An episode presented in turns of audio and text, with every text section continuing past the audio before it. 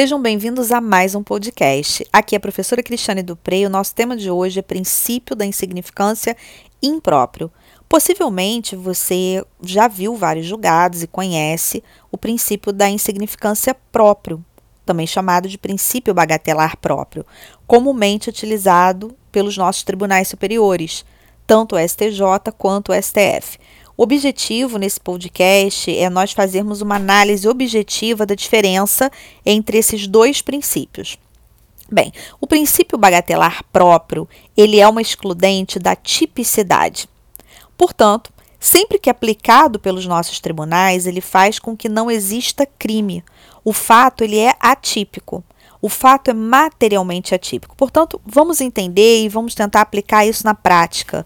Se você já é aluno ou aluno do curso de prática na advocacia criminal, sabe que lá no ambiente de aluno, nas aulas, eu sempre vou dizendo como você precisa fazer as suas alegações e trabalhar nas peças processuais. Nós poderíamos trabalhar o princípio bagatelar próprio numa peça de resposta à acusação, por exemplo? A resposta é sim, porque na resposta à acusação nós buscamos, naquele momento, de certa forma, um julgamento antecipado da lide. Nós buscamos a absolvição sumária do cliente. E o artigo 397, que é a base para o pedido de absolvição sumária, ele nos traz a possibilidade de alegarmos excludentes do crime dentre elas, excludentes da própria tipicidade, como é o caso do princípio da insignificância. Portanto, é plenamente possível que uma das suas teses de defesa em sede de resposta à acusação seja o princípio bagatelar, que também pode ser trabalhado em uma peça de alegações finais, ou, a depender da hipótese, até mesmo em um recurso de apelação. Bom, e o princípio bagatelar impróprio? Esse já é trabalhado na punibilidade. É como se você pensasse em uma possibilidade de um perdão judicial, só que sem previsão na lei.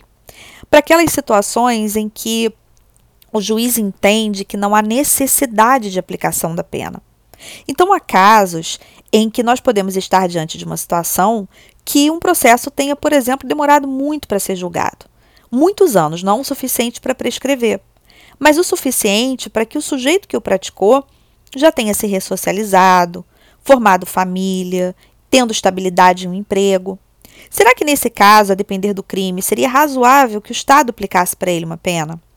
Então, nessas hipóteses em que, na análise do caso concreto, o juiz entendesse pela desnecessidade de aplicação da pena, ele poderia, portanto, deixar de aplicar.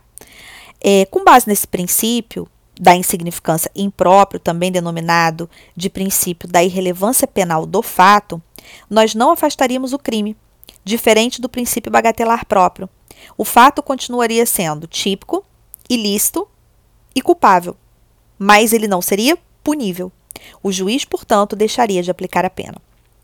Embora os nossos tribunais superiores resistam um pouco uh, à aplicação do princípio da insignificância impróprio, tão bem explanado pelo nosso saudoso Luiz Flávio Gomes, é, há de se considerar em determinadas situações que a sua aplicação uh, é uma medida de bom senso, é uma medida efetiva de uma boa política criminal, para evitar que uma pessoa que não tem mais necessidade de que a pena seja aplicada se submeta a essas sanções do direito penal.